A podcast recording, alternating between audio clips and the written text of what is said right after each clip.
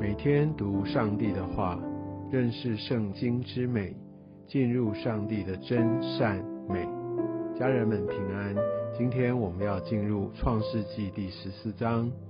在亚伯兰与罗德分道扬镳之后，罗德因为他的选择，选择与世界贴近，选择属世的富足。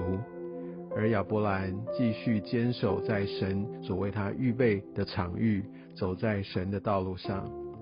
在十四章，我们看到又有更大的分别。罗德他为了追求财物，乃至他失去了一切的财物；而亚伯兰他坚守神的话，乃至进入继续的得胜。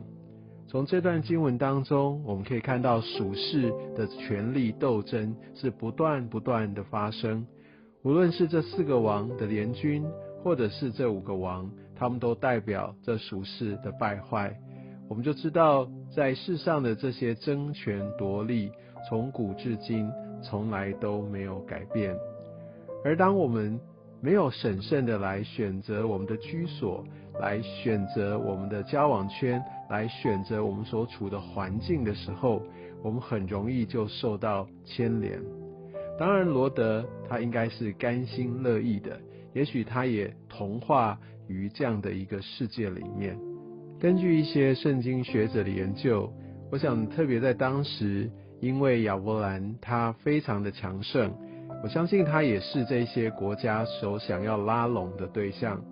但亚伯兰一直到罗德他被掳，他才开始有所行动。我想这给我们一个启示：即使我们有很大的势力，而当这个世界想要跟我们结盟的时候，或者我们在公司里面我们有一定的实力，而当公司的派系好像在有一些的集结，而我好像有一些的压力要来选边站的时候，或者我为着自己的一些的升迁的想法，我也想要来。联合一些势力，为了自己的生涯规划，我相信这都不是神所喜悦的。亚伯兰坚守在神要赐给他的岗位当中，他不与这世界来结盟，不为自己的利益来谋出路。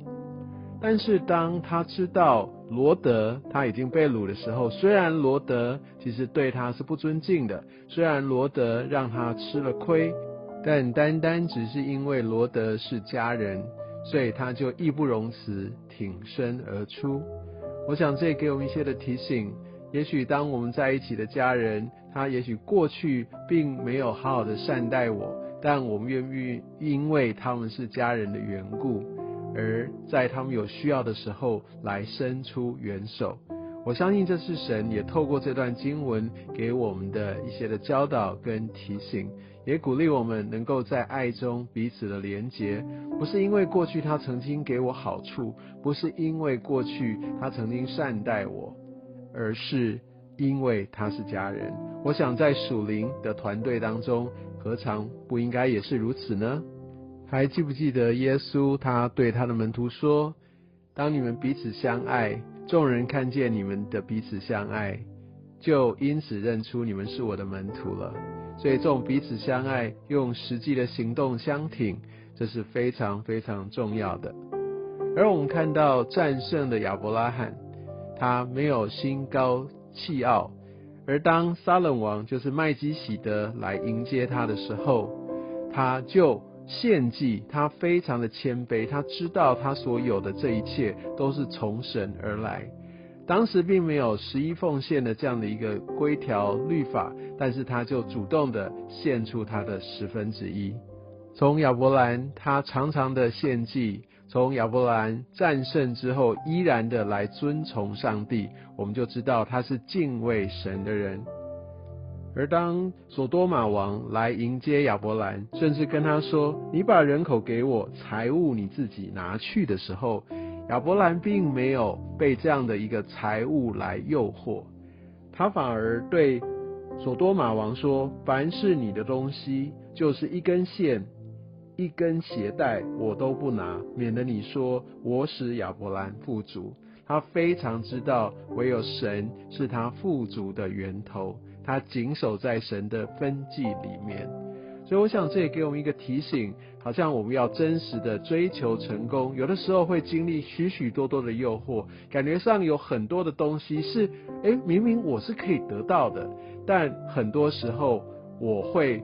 尽可能的来划清界限，免得我陷入这样的一个诱惑里面。我想亚伯兰给我们一个很好的榜样。